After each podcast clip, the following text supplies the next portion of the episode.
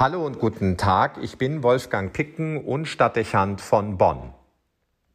Ein wichtiges Wochenende steht bevor. In Deutschland wird der nächste Bundestag gewählt und die Weichen für die politische Zukunft der kommenden vier Jahre gestellt. Die Probleme und Herausforderungen sind erheblich, um nicht zu sagen epochal.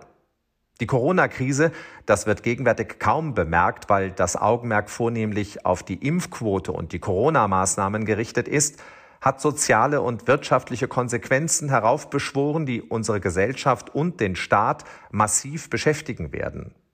Zweifelsfrei wird sich das Sozialverhalten verändert haben und sich erhebliche Wirkungen für die psychische Gesundheit der Bürgerinnen und Bürger zeigen.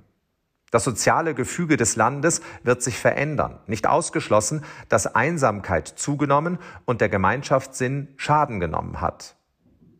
Eklatant werden die wirtschaftlichen Folgen sein. Was die Corona-Krise nachhaltig an Existenzbedrohung auslöst, wird sich erst in mehreren Monaten zeigen. Viele Fachleute befürchten, dass manchen Unternehmen und Firmen, nicht zuletzt den Einzelhandel und Gastronomie, der Atem ausgehen wird und es zeitversetzt zu Insolvenzen und Schließungen kommen wird.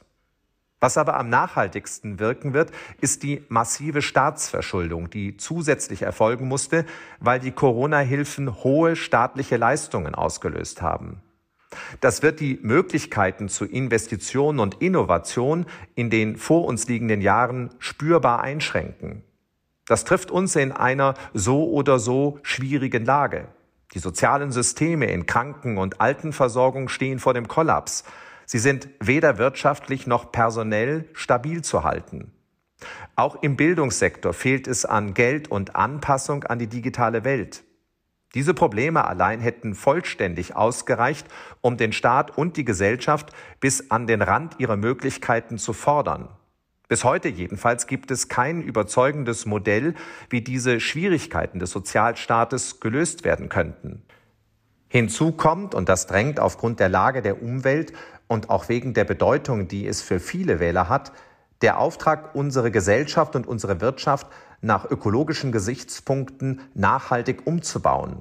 Wir müssen engagiert handeln, um den Lebensraum Erde zu erhalten und weitere Katastrophen zu verhindern, die aufgrund der Erderwärmung und der Klimaveränderung die Existenz vieler Menschen, perspektivisch sogar der ganzen Menschheit bedrohen. Auch das ist ein riesiges Investitionsprojekt bei bereits leeren Kassen. Es wird zudem das Leben verteuern und folglich birgt es die Gefahr sozialer Verwerfung. Der Blick auf die vielschichtigen und gravierenden Probleme, die in unserem Land zu lösen sind, verlangt kluges und konsequentes Handeln der Politik.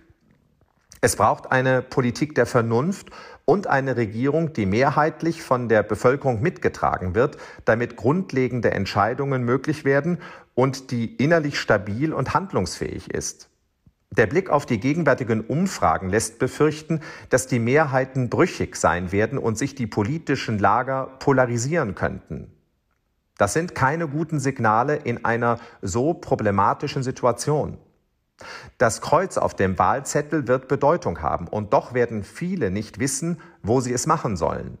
Die Zahl der Unschlüssigen ist hoch.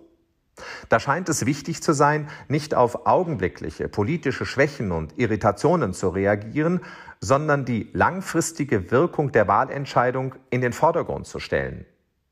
Das aber bleibt eine Anforderung an die Klugheit und an das Gewissen eines jeden Einzelnen. Wolfgang Picken für den Podcast Spitzen aus Kirche und Politik.